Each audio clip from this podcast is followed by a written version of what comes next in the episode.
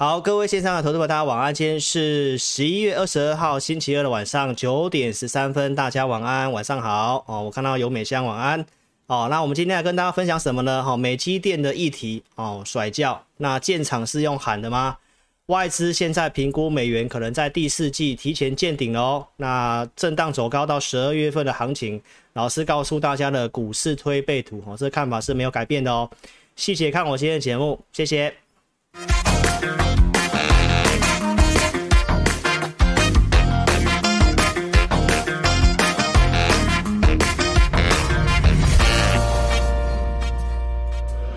本公司所分析之个别有价证券，无不正当之财务利益关系。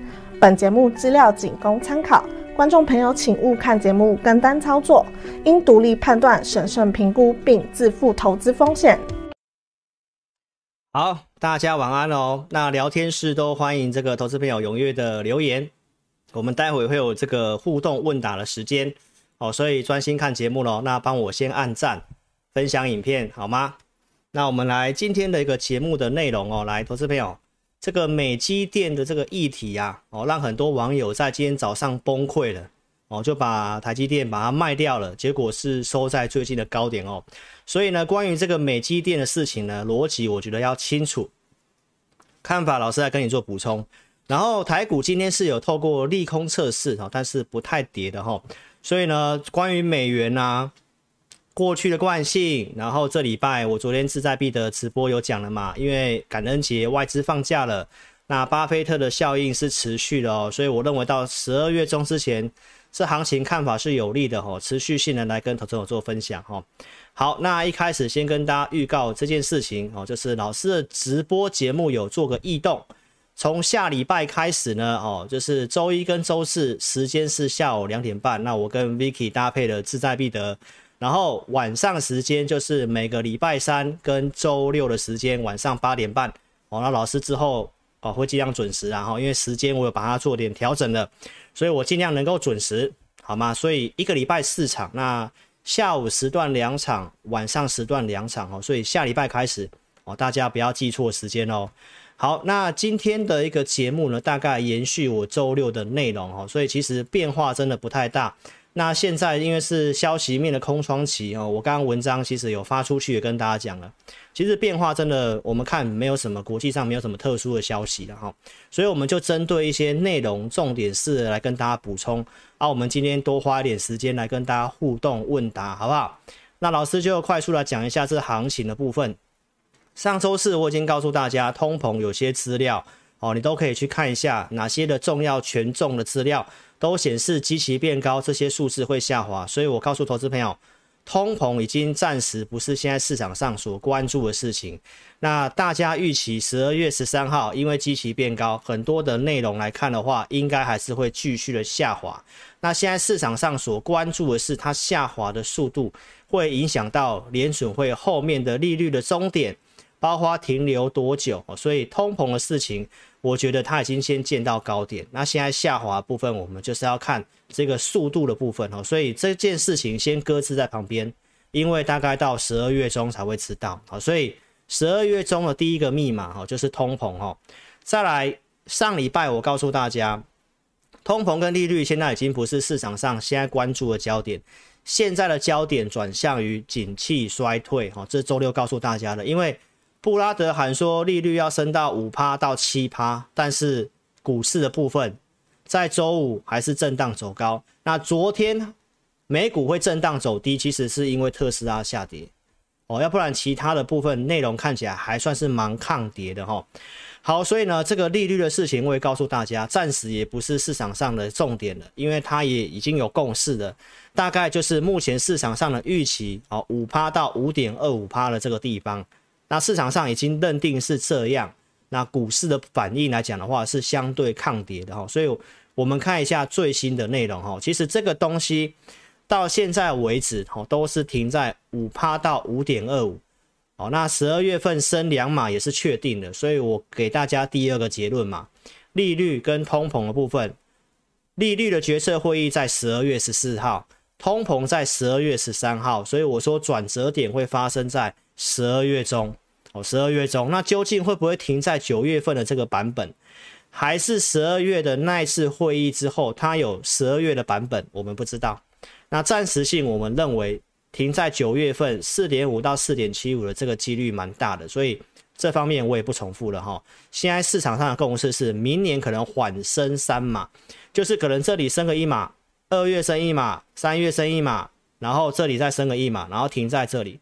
反正原则上就是缓升三码的意思，好，就是已经市场有共识，所以通膨跟利率我也跟大家讲到这里，好吗？好，那我们来看一下最新的消息，哦，这是联准会的官员戴利，戴利他这两天的发言，哦，其实提到，哦，就是稍微比较鸽派的想法，那这边有个重点就是说。金融市场现在的震荡表现，好像认为美联储已经把目标升到六趴左右一样，这是什么意思？戴利告诉你，他觉得金融市场它有点过度的反应，好，包括这个银行准备金的减少、债券殖利率的飙升啊这些内容，所以我是要告诉大家，为什么利率停在这个地方，但是股市的反应算是蛮淡定的。哦，因为这个东西想要卖的、看坏的，其实该卖的都已经有现卖的一个现象哦。然后戴利的这个官员他也是这么讲。那我们就来谈一下关于美元的事情。大摩这边的预估说，美元在本季可能见到高点了哦，因为原先他们认为是第一季。那华尔街最准的分析师是不是也是告诉你，应该美元在明年第一季好会见到高点？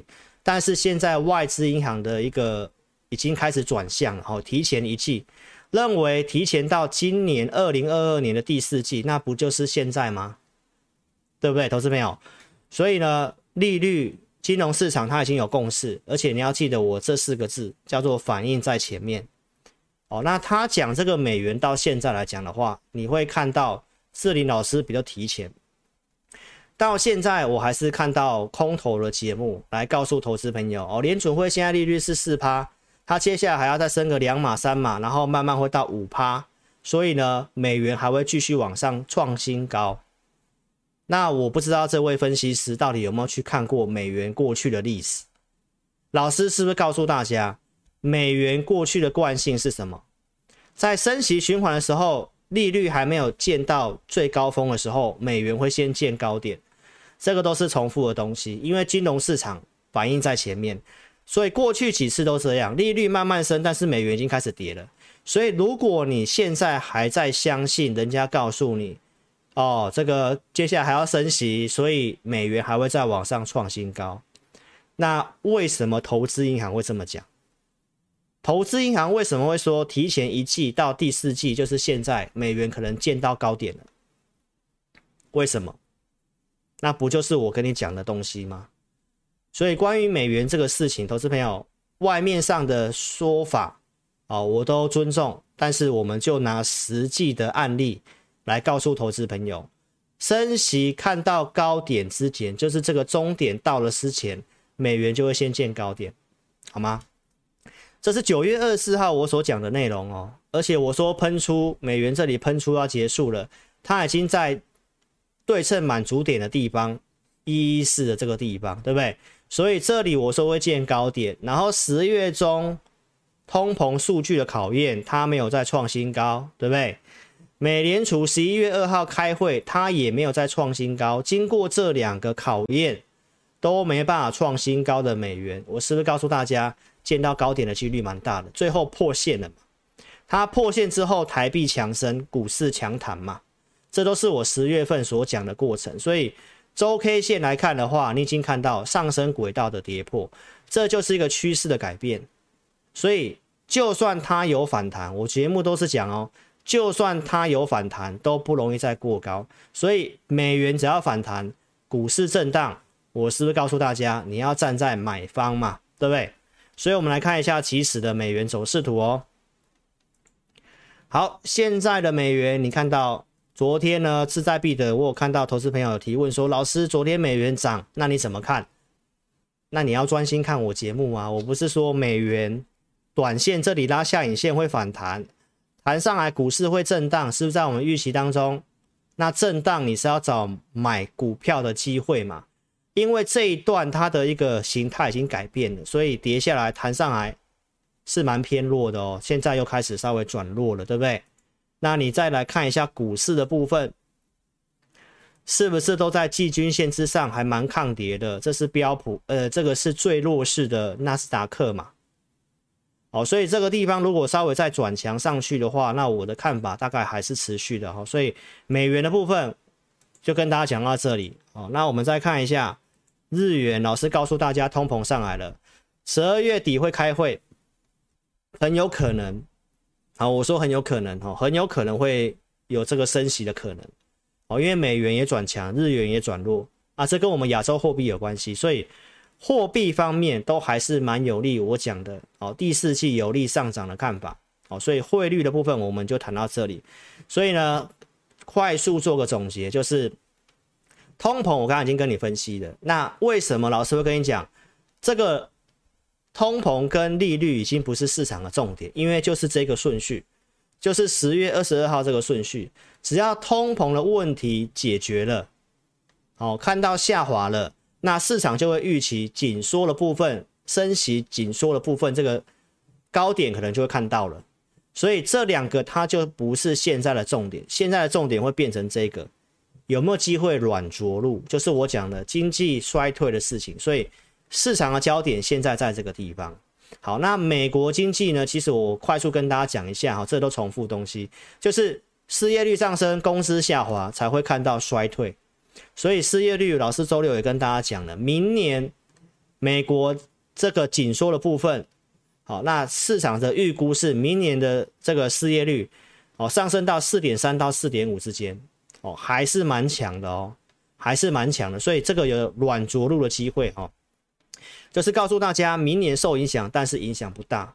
然后呢，很多公司它还是有在做这个资本支出的，明年公司的部分工资。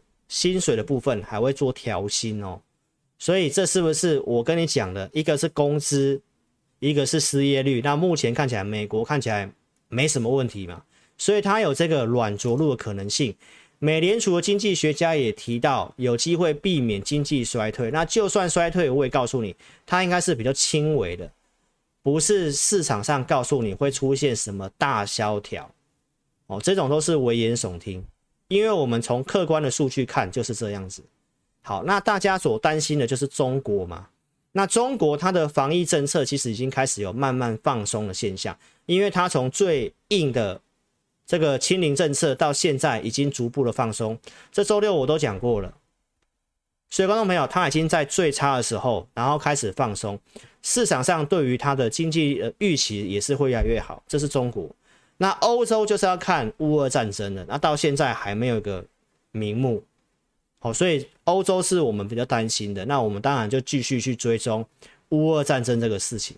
所以美国、欧洲、中国，我们都帮大家看过一遍。那至少最重要的美国目前看起来没问题，所以你要稍微保持信心。所以我说这个景气的部分，老师已经告诉大家了。美国是在第四季落地，好，那第四季的一些数字可能看起来会不太好，那会反映在明年第一季，所以明年第一季还会有利空的测试。好，那台湾的部分落底，大概预计是在 Q1 第一季，所以投资朋友就是告诉大家，明年上半年台股都还是会遇到一些利空的测试，数字利空的测试，但是不不一定会再破底哦。所以这个景气行情，我告诉大家，它是一个 U 型的，慢慢的，所以这个操作你真的不要急哦，不要急。库存的调整我前面讲过了，六到八个月其实也差不多了，因为从四月份开始就已经传出来在调库存，那八个月的时间是不是到十二月份？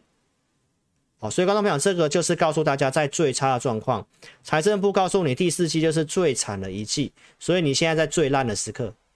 最差的时刻，那最差的时刻，如果股市都不再破底，那就是进入打底的阶段。哦，这都是我一直以来跟大家强调的内容哦。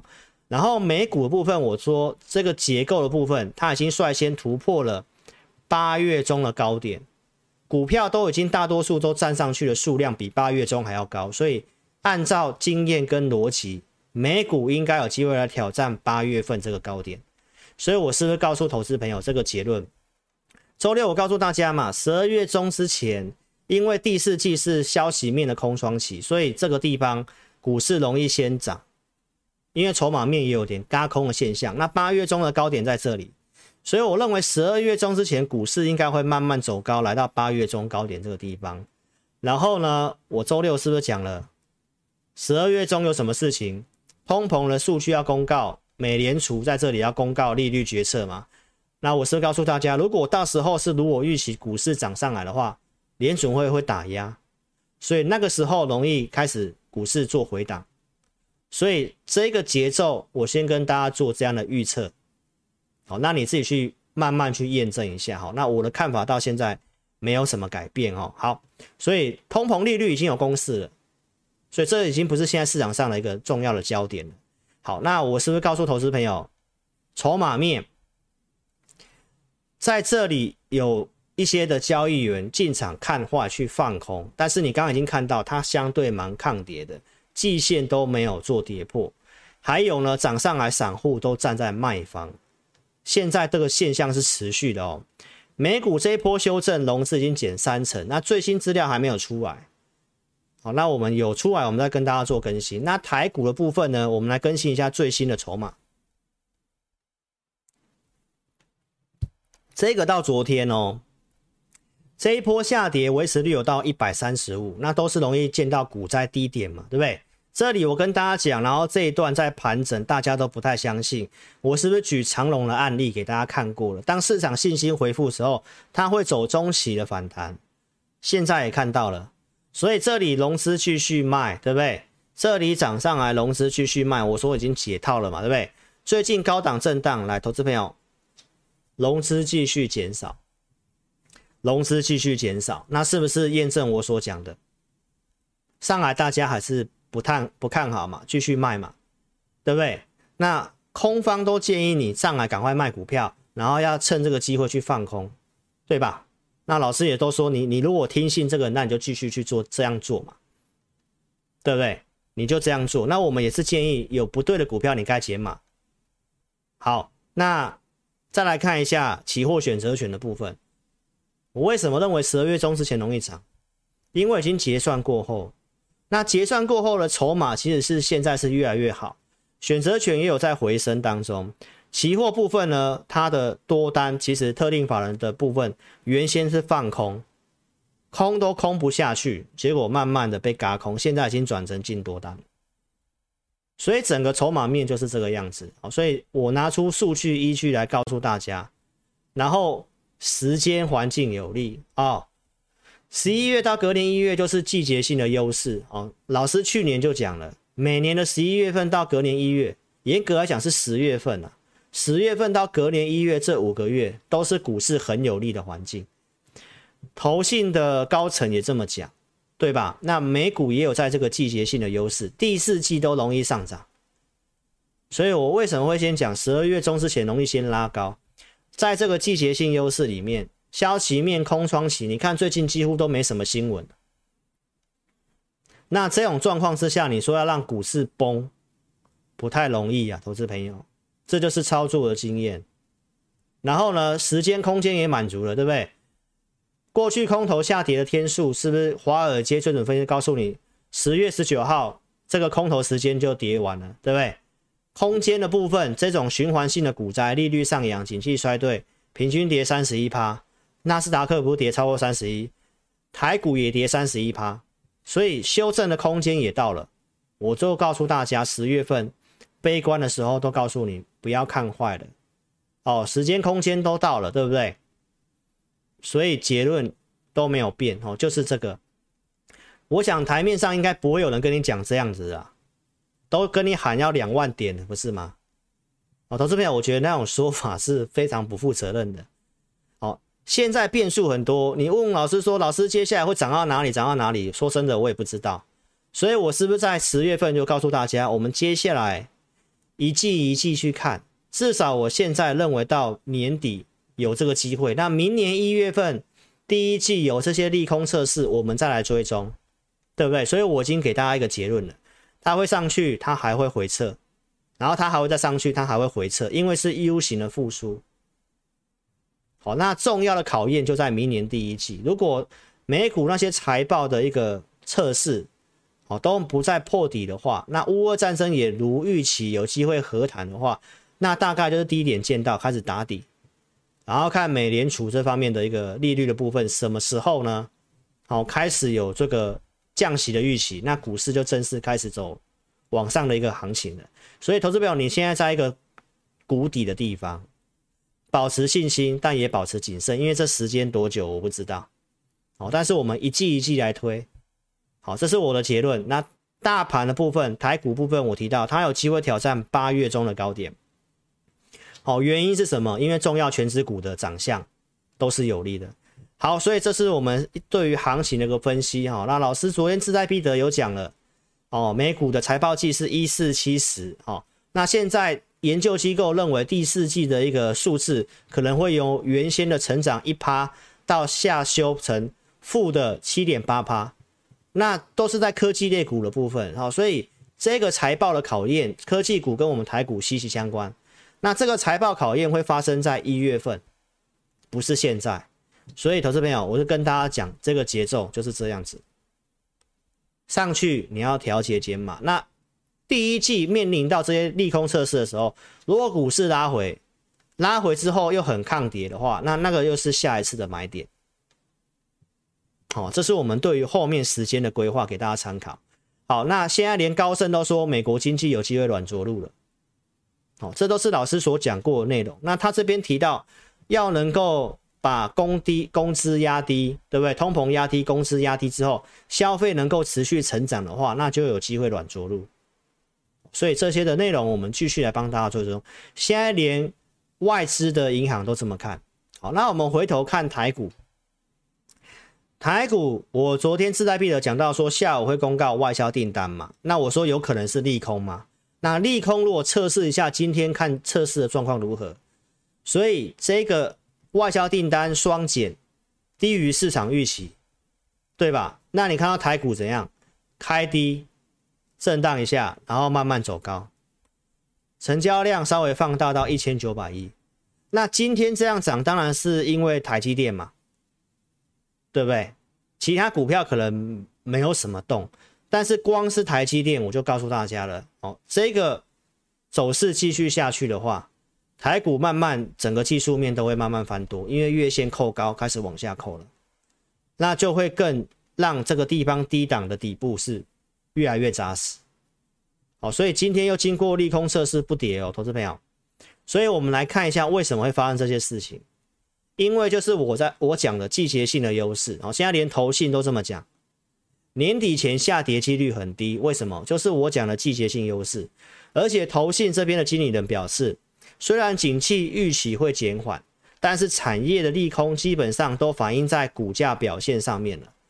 所以后续可能会出现数字上的利空，数字不好，股票可能跌一下，哎，你就发现怎么跌一下就不跌了，因为已经反应过了。只有后知后觉的人会看到利空的时候还跟着去砍。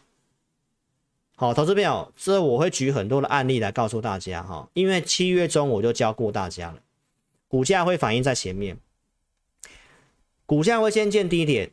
获利数字公告出来不好，它可能震一下，震一下，但是低点早就过去了。我可以举很多案例告诉大家哦。你看，像联发科的部分，十月底我告诉大家，法说会他提到客户库存已经正常了。然后从技术面而言，十月十一月一号这里我是告诉大家，法说会之后这里出大量，出大量之后，我说这个按照经验是进货量，当时在五百九十九元。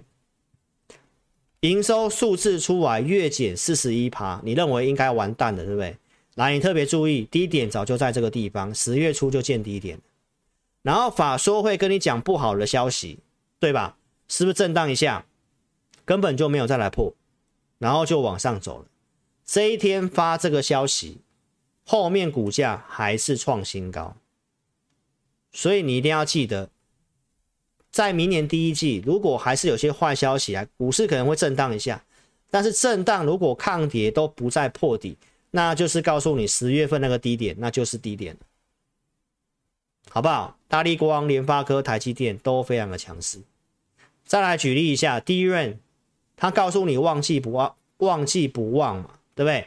全年营收会下调嘛？坏消息是不是出来了？那投资朋友，那股价南亚科，它是不是低点早就见到了？然后股价都在涨，不是吗？所以后面会有些营运数字不好，市场上早就知道了。所以低点可能已经见到了。那接下来如果有这些利空测试，我们都要持续性关注这些股票的表现。那不是叫投资朋友去买南亚科哦，我是举例告诉你，很多公司坏消息反映的，那它需要筑底。现在台股有大多数，大概有一半以上的股票都在筑底。那筑底的股票一定要去买吗？老师有讲了嘛？不一定，因为筑底会不会成功，没有人知道。你可以去找一些主底接近完成的，哦，那我们就尽量再找这样的股票，或者是产业面接下来比较不受干扰的，好像我周六讲的政策相关的景气衰退逻辑，因为明年大家预期这样子，好，所以这些观念，哦，希望投资朋友能够搞懂，好吗？再来，我们就讲这个美积电的议题。好，投资朋友，昨天的新闻，很多人都一直在讲这个张忠谋表示，哦，这个三奈米要去美国，就获得网络上一大堆人的讨论，连空头老师都跟你讲美积电会变成美积电，对不对？投资朋友，我认为看空行情、看保守都没关系，提醒投资朋友风险是很好的，但是没有必要去唱衰台湾。没有必要去唱衰台湾，哦，讲一些这种很奇怪的东西，来去台化。现在人家说它是一个网络风向，为什么？投资朋友，我要告诉大家哦，这个设厂的事情没有大家想象中的这么简单，所以很多的投资朋友根本就是看到新闻也不会分辨，啊，就被网络上的人影响了。那你不会分辨，你要找会分辨的人啊，对不对，投资朋友？我先给大家一个简单的结论啊，盖厂房它不是玩乐高，不是在堆积木诶。好，有人在恶意在网络上带风向，可能现在要选举了，或者是一些其他的国家，他希望台积电去设厂，所以他就一直去讲这些的议题。好，投资朋友，那这个徐美华他是科技的专家嘛？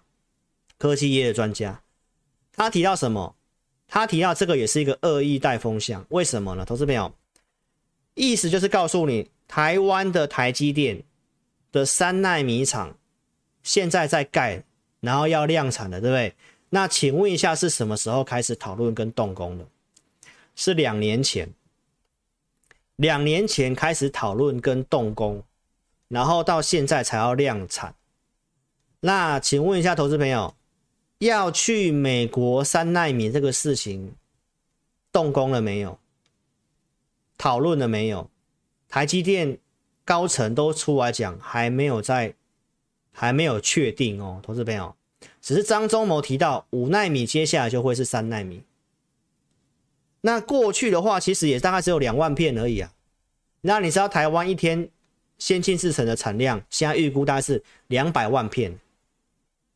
那如果过去只有一趴而已，那你到底在紧张什么？所以观众朋友，我要告诉大家哦，这个真的是有些人就是很看坏，然后一直在唱衰。那你用一个膝盖去想，你就知道盖厂房一两年前就要讨论了，然后开始动工，动工两年之后才量产。那请问一下，投资朋友，美国的三奈米厂动工了没有？还没啊。啊，你因为这个东西担心，然后今天早上直接去卖，不是很好笑吗？好不好？投资朋友，我就说这个逻辑就有问题。来，大家都是因为这个新闻嘛？那张忠谋怎么去讲这个去台化的事情？他说他这次去参加 OPEC，很多的国家都用各种的理由，希望怎样？能不能去张忠谋台积电能不能去他们国家设厂？所以张忠谋表示，去台化这个议题就是羡慕跟嫉妒，羡慕台湾有很好的晶片，羡慕台湾可能去到哪个地方设厂啊，他们没有，所以呢就在外面一直放话，啊说啊晶片不能一直在台湾呐，不能再集中在台湾呐，所以张忠谋也讲了，就是嫉妒嘛。所以呢，被人家喜欢可能是很简单的事情，但是要被人家嫉妒不容易，对不对？被人家遭到嫉妒，就是不不招人一嫉妒就是庸才嘛。所以台积电是非常的不错的公司哦。那你再来看一下其他竞争竞争对手，来，投资朋友，很多人都说这些要超车的事情，这都是最新的新闻啊。啊，其实我节目都一直追踪了。三星的三奈米良率只有两成，只有两成。然后呢，英特尔说要做这个代工，对不对？那他代工部门的负责人也已经要离职。所以你是你去想想看，这些对手都只会在网在那个媒体上面放话，对不对？啊，只会用喊的啊，实际。差很远，差很远，哦，所以这些的逻辑你要搞清楚，你不要被这种一些坏消息、假消息所影响哦。三纳米的代工价格越来越高，它的营收整个越来越高。这边的报道你有兴趣，你可以自己去搜寻。好，你可以看一下，这些都是台积电的客户哦，超微、苹果、博通、英特尔、辉达、高通都慢慢下单给台积电。那就是因为有这些的订单，而且这边其实有写到，先进制程在一年半前就要开始展开合作了，因为初期投入的成本蛮高的，所以这都是要提前一两年。那你去看看这些像三星的部分，它根本没什么客户啊，啊，这个投入的成本又这么高，它又没什么客户，那你认为它接下来要怎么赢台积电？要怎么抢台积电的订单？连良率都这么差，啊，只能够用很低的价格来抢订单，啊，抢订单效能又比台台积电差，所以你看，不管是高通啊还是谁，最后还是回头来找台积电下单，所以客户都握在手上啊，所以你要知道一家公司的价值，好不好？这些订单，二零二三年、二零二四年其实都已经很肯定了。那如果就算美国要建五纳米还是三纳米，都有传出来嘛？不是，不是特斯拉，不然就是苹果要包他的订单了嘛？一定是有订单才会去做这件事情嘛？好，所以观众朋友，你先搞清楚这些东西哦。特斯拉下单给台积电，对吧？昨天的节目讲的。然后呢，一个三纳米就让大家担心成这样。那你知道两纳米跟一纳米？都已经确定在台湾了，所以一个很简单的逻辑，盖厂房不是堆积木，不是玩乐高，说盖就盖，好不好？投资朋友，所以这个逻辑你搞清楚之后，你就知道，这个昨天很多人在讲这个什么美积电啊，然后告诉大家我不看好台积电，那个都是我也不知道为什么会有那种的一个想法。好不好？代表没有没有特别去认真了解这个产业嘛，对不对？好，所以呢，接下来我们就进行这个网友的互动哈。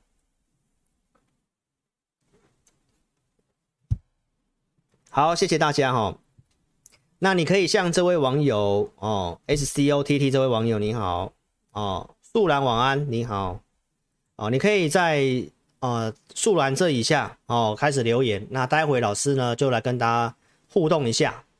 好不好？所以，呃，就这样子，好，踊跃留言啊，让老师工商一下哈，谢谢大家哈。好，这个原油的事情我待会来讲哦，原油的事情我待会来讲。好，好，那这个一开始先跟大家报告一下哈，先新朋友先订阅老师频道，手机观看了先打字，叉叉点掉之后订阅跟开小铃铛，按赞分享影片，好，踊跃帮我按赞跟分享哦。好，那。先让老师工商一下我的频道跟 APP。这个外面诈骗集团太多了，所以投资朋友如果要透过 LINE 来问老师的话，哈，你就下载我的 APP。APP 这个地方有智霖咨询赖这个是正版的路径哦，所以不要搞错了哈，我不会在外面请你加我的赖哈。然后 APP 下载之后呢，哈，免费功能，比如说赖的询问。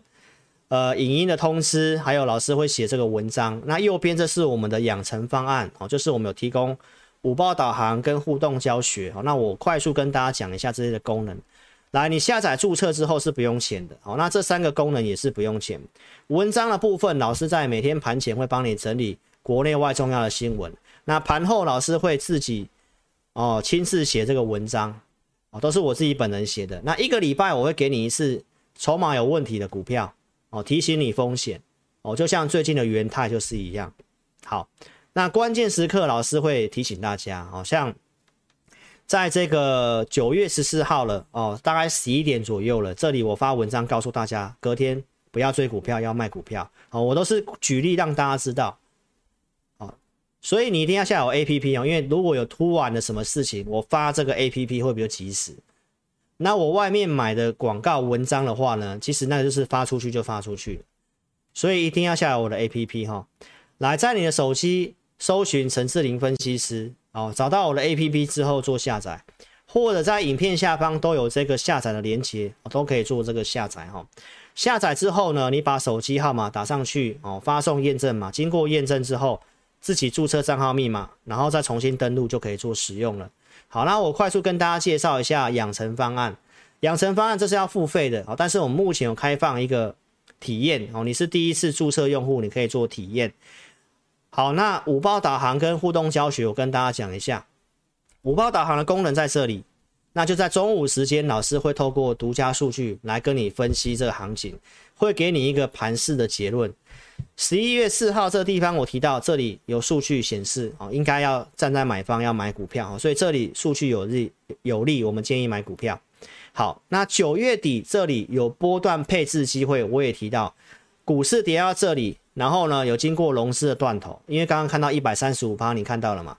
所以我认为这个地方是买零零五零的机会，你也可以去布局台积电哦，就在这个区域，就在这个区域，哦，所以这也是直接分享一个波段配置机会，你都可以看我九月底的节目。好，然后呢，中午时间最近我们提到这里，建议大家要减码要卖，所以我们都会有个结论，这个地方本来就预期会震荡了。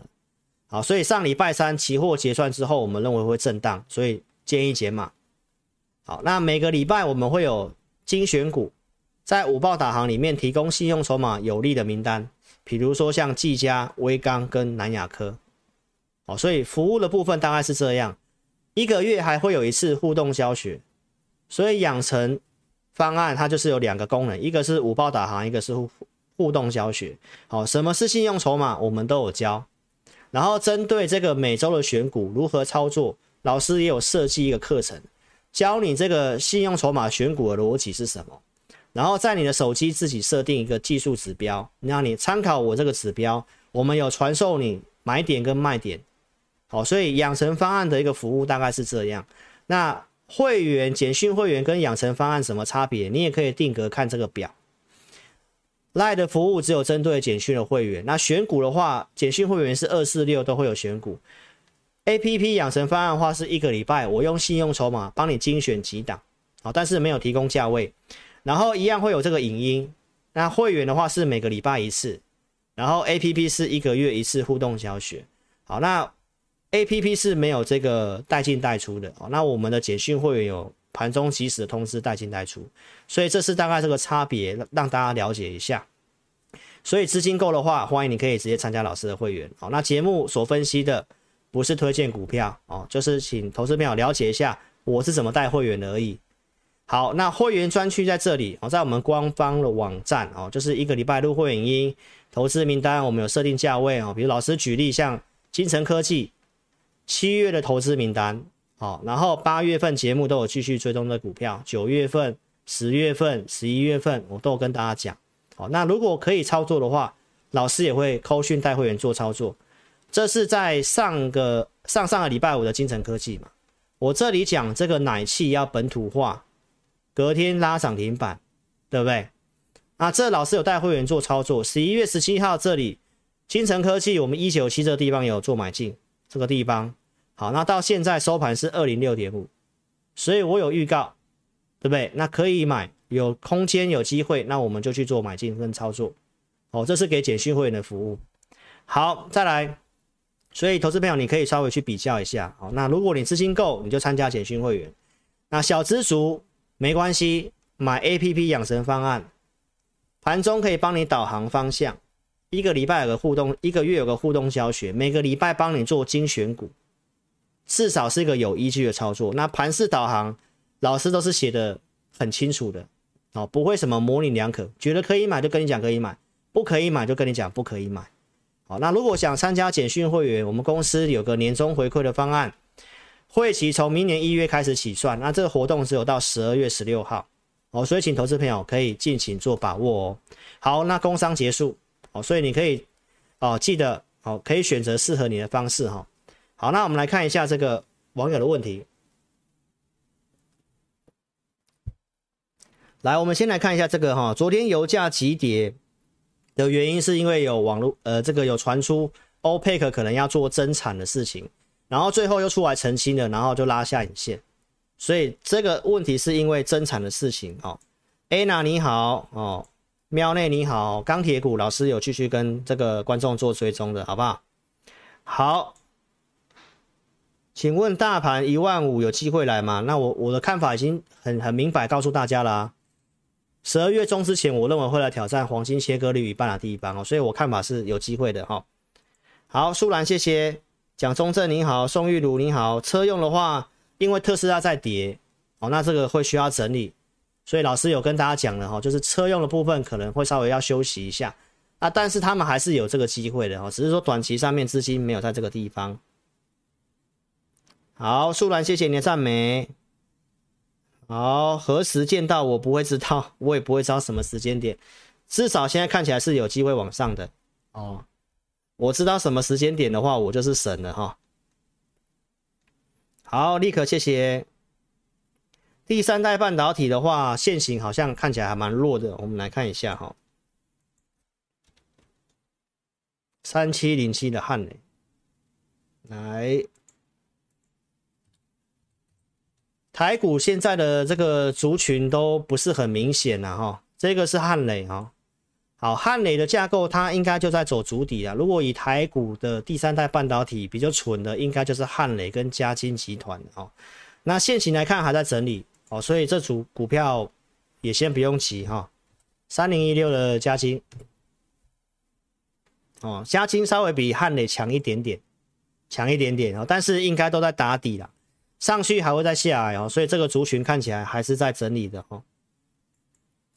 好，那我们来看一下，请问精锐可以续报吗？看一下，素兰问的，精锐可以续报吗？看一下，好，精锐，好。精锐这个股票的话呢，它目前的部分，你其实从周线来看的话，你也知道哈，这个地地方创高之后，指标是背离的嘛，所以它就会经过一个整理哦。那当然要看一下它最近的一个筹码的状况了哈。如果以按照经验来看的话呢，这个地方先出过一个大量哦，像一九七这个地方出过一个大量哦，这里出过一个大量，那这里已经没有再过高了，所以这个。这个大量你已经可以视为是个出货了，所以这地方如果这里没过高，这里下来的话，那这里如果再破的话，它会经过一个整理，哦，至少你看嘛，一个对称下来，它可能就会来到这个地方了，所以这个地方我是不建议，哦，先不建议去买精锐哈。好，那这个看一下，这边网友说啊，Lisa 你好。哦，阳明的话，老师没有推荐航运股啦。哦，我都是建议站在卖方的哈。好，台积电什么时候会过五百呢？我也不知道，但是基本上就是会过。我的看法就是会过。啊、我们今天也有开放给大家投票，对吧？你也可以投票哦。如果你有台积电的，有两成的人认为不会过五百。哦，好。低轨卫星的话，你要看有什么股票啊？要看是什么股票啊？哦，大多数都还在整理啦。哈、来六一零四的创维，我看一下好不好？这位维我六一零四创维，好，创维的话，目前来看的话，应该已经到压力区了。哦，那看法上，它应该也是在要打底，可是这这个看起来是蛮弱势的哈，因为它跌到这里是没有爆量的。那目前看起来它已经在压力区了，所以我会建议，如果你有的话，应该是要先调节，换别的股票做。OK，呃，哦，BOB 放，你看你问风电有机会吗？你就要说风电是哪一个股票？哦，风电的股票看起来都还蛮弱的啦。你说你是讲是像昨天的上纬投控跟世纪钢嘛？那个都还蛮弱的哦。那个风电我觉得都要时间哈、哦。政策股选举后会不会有行情？哦，我们做政策股不是因为选举哦，是因为这是接下来比较很肯定有订单的。好，所以呢，我认为还是会有机会啦。啊，只是说大概大多数的股票因为都拉台积电，最近都在整理嘛。OK，好，台郡，看一下台郡哈，台郡，我看一下台郡好不好？六二六九，嗯，这还蛮强的啊，对不对？这个都很稳定在往上，好，很稳定在往往上。哦，所以呢，我觉得续报就可以了啊。如果你有的话，像 APP，这个是我们在 APP 上之前有有有有分析的分享的股票嘛。好，嗯，好，呃，看一下哈，时间上的关系，嗯，原相星光钢。好，三二二七原相，好，这个目前看起来没有什么题材了哈。那我觉得这股票原相应该会打底很久哦，所以如果没有的话，就不用去买这股票哈，观察就可以了，好不好？二零三一的星光钢啊，这个也是一样的逻辑。钢铁股现在抢的，好像只有抢这个五零零九的龙钢而已。哦，龙钢都已经快创新高了，哦，就是现在的行情有点少数的股票在涨而已，哦，就是有这样，就是只有针对强势的才有在涨，好，所以我认为很多股票大家都需要等，然后，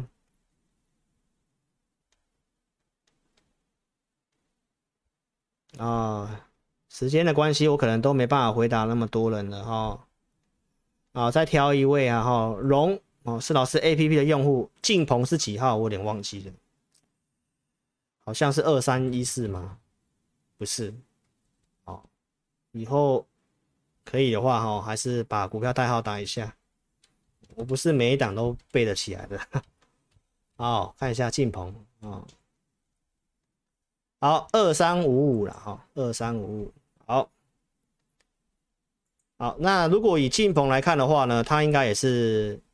算是转强了哦，在打底的那，但是就是说，现在来讲的话，因为这里有个套牢量嘛，哦，放大给大家看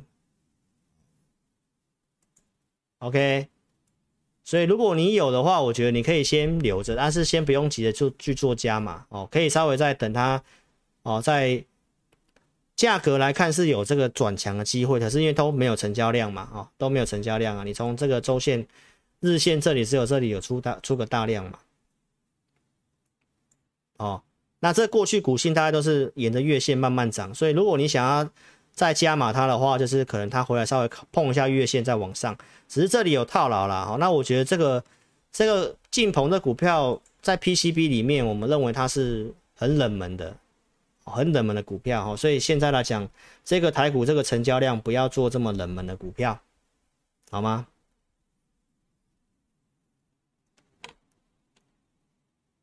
嗯。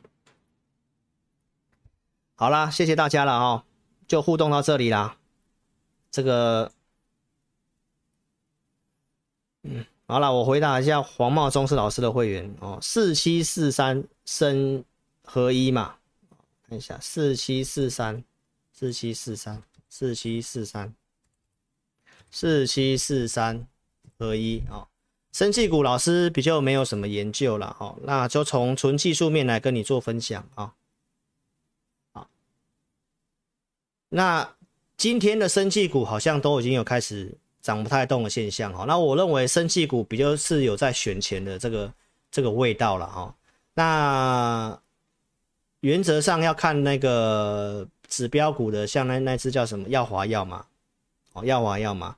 如果你有你你有生技的话，我觉得都是技术面操作哈。经验上面这个地方它已经有稍微哦，就是量价背离的一个情形。所以如果有的话，我我会建议你是可以考虑先先退出啦哦，因为生技已经是这一段领涨可能会先要陷入休息的股票了哦。好，所以黄茂忠，我是建议你有的话还是可以卖了哈，可以做调节，除非是今天追的。哦，有的话我会建议现在可以生技股可以做下车的哈，因为你看那个昨天那个什么北极星药，哦，今天也做拉回了哦。好，那我们下半段快速讲一下行情。好，来，我周六告诉大家，因为大家认为现在经济明年可能会遇到一些挑战，可能会衰退，所以从这个美国一些大的投资机构，他们的投资配置都是做一些防御型的医疗保健类的，哦。或者是能源相关，就是一个比较保守的配置啊，所以这是市场上资金的逻辑。所以台股最近也涨了一些生技股。哦，那老师跟大家报告，就是你挑这些方向，然后找一些稍微强势的去做。哦，但是生技我自己认为台湾的生技股比较投机呀，所以如果你要做的话，我觉得有几只有数字的，但是我还是没有去做生技啊，因为我觉得那掌握度不高。所以如果你要做的话，你就自己设好。哦，自己设好停利点、停损点啊，比如说十日移动平均线，你就做个参考啊。如果破的话，那你就走人。好，那基础设施的话，像绿能那些，我觉得比较有机会走一段的哦。或者是我觉得台湾重要还是在半导体的部分。好，所以我们来看一下这个，在上个礼拜跟大家讲的，像储能的部分，储能我有讲，我觉得几几个真的国内比较有机会的是这些：元晶、安集、中心电、台达电。好，那目前来看只有台达电比较强，中心电稍微中间，太阳能的部分比较弱。哦，那这个是因为有这些什么国内的一些推行上面有点不是很顺。好，但是它还是最终还是需要做哦。所以呢，这个不减碳就砍单哦，ESG 台湾严重落后，所以我觉得这个执行上它有它的压力在哈。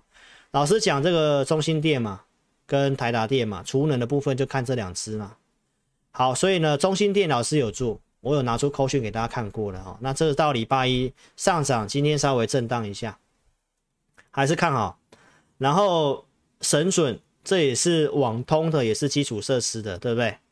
这到现在的神准，相对上盘势也是比较强势，这些都是比较有数字的。好，那基础设施像钢铁部分，我在呃周六已经跟大家讲了哈，对岸的社会库存已经破底了。然后这个中钢的这个什么数字的营运的利空的部分，哦，你也可以看到中钢其实最近也慢慢转强了。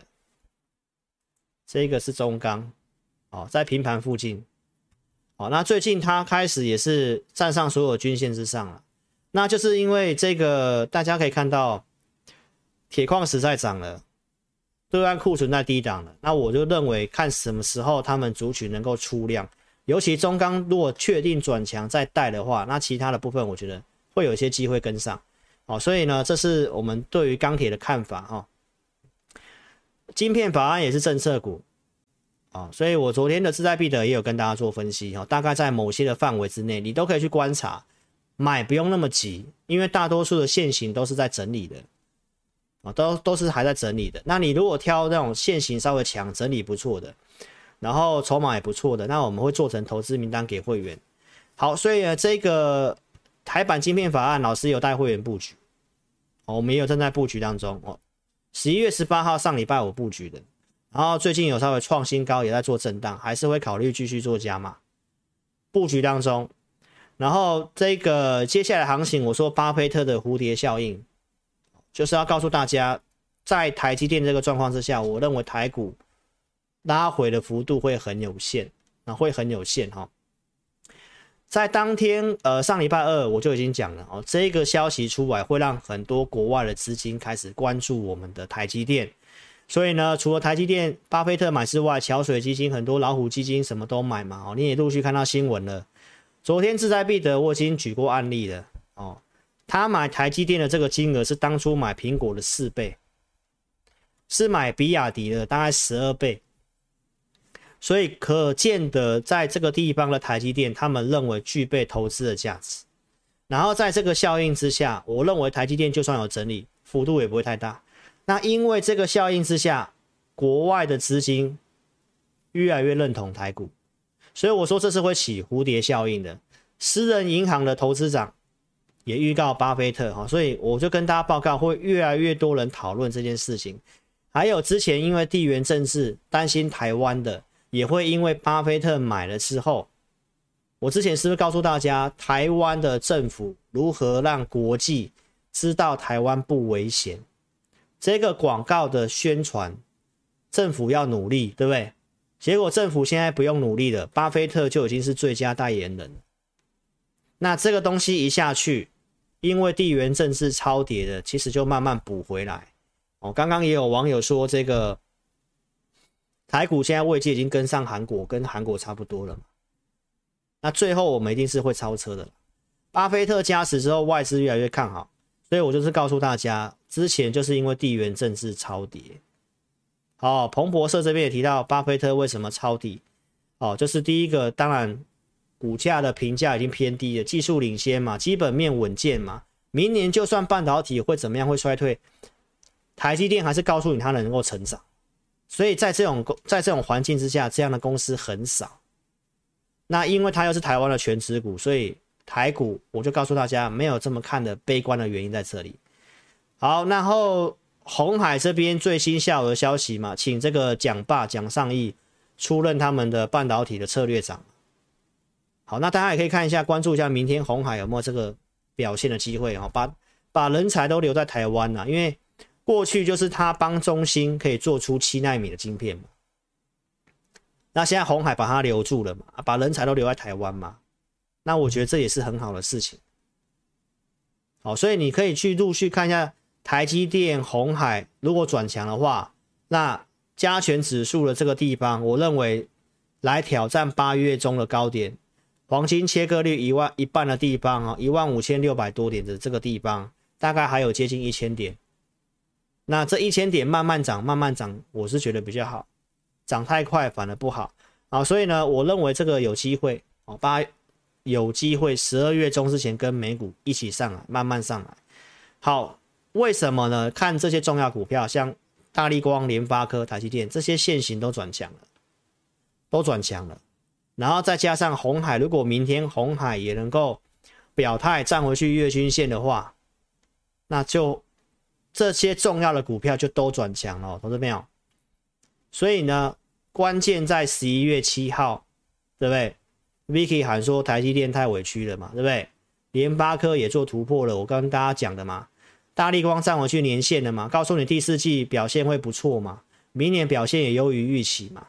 所以这些在关键起涨点，我们跟大家讲完之后，大立光当时在年线这个地方，所以我说其他镜头股会有机会带上。最近的镜头股表现也不错，那我认为真的比较有本质的，然后未来题材比较强的，苹果的这个头盔就是玉金光啊，所以玉金光也慢慢上来了。好，那我昨天志在必得有特别讲一下，就是苹果头盔目前有很多的迹象，包括他们去申请专利，可能在明年年初就有机会亮相。那如果是明年年初的话，第四季就要拉货了，所以就要看一下这个法说会嘛，对不对？我说玉金光拉回来，我们是有去做加码动作。好，然后这是在十一月十七号这里来到了两三百九十二，中间虽然我们有建议大家稍微减码一下，但是它有点看回不回的味道，我们会再重新找机会再把减码的再来做重新进场的动作，但是我们还是持有部位的，我们不是全卖光哦。好，所以呢，昨天跟大家讲，这礼拜的重点就是国泰金的法说，外销订单都发生了。好，那金融股我今天没有空讲了啦，哈，我就跟大家讲一下台玉金光的法说会。然后这礼拜我说会量缩震荡，是因为周四有这个联准会的会议纪要，好，然后呢，美国的感恩节，周五是黑色星期五，他们也会提前收盘，所以外资现在已经开始慢慢放假了。所以这个量会稍微缩是正常的。那我觉得去找个股的机会了。哈，所以法说会的内容是告诉大家哦，我看这边有提到这个关于 AR、VR 的产业的部分哦，这个潜望式镜头等等的哈，就是明年的营运看法上是比较正向看待的。所以玉金光今天也稍微有震荡走高。哦，从技术面我们可以来稍微看一下这个股票哈，三四零六，因为很多的投资朋友有来问这个股票，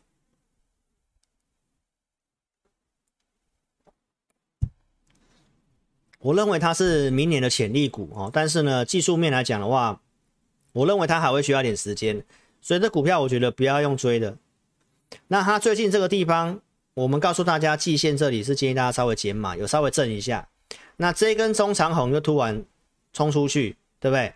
那目前来看的话，线型算是已经有转强了。那周 K 线，我认为它会稍微整理一下，哦，还没有办法这么快翻多哦。那我认为这里应该是是一个低点的，这里应该就是个波段低点。那拉回有震荡的话，我们都会再做切入哦。这个我认为是可以长期。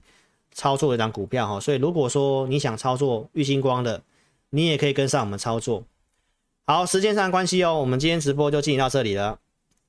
所以如果说你想体验我们的 APP 养成方案，手机哦下载 APP 之后，中间这里紫色按钮点进去啊，点我要申请，表单写清楚送出之后，我们服务人员跟你联络，我会尽快帮你做开通体验，体验的不错，你可以直接哦。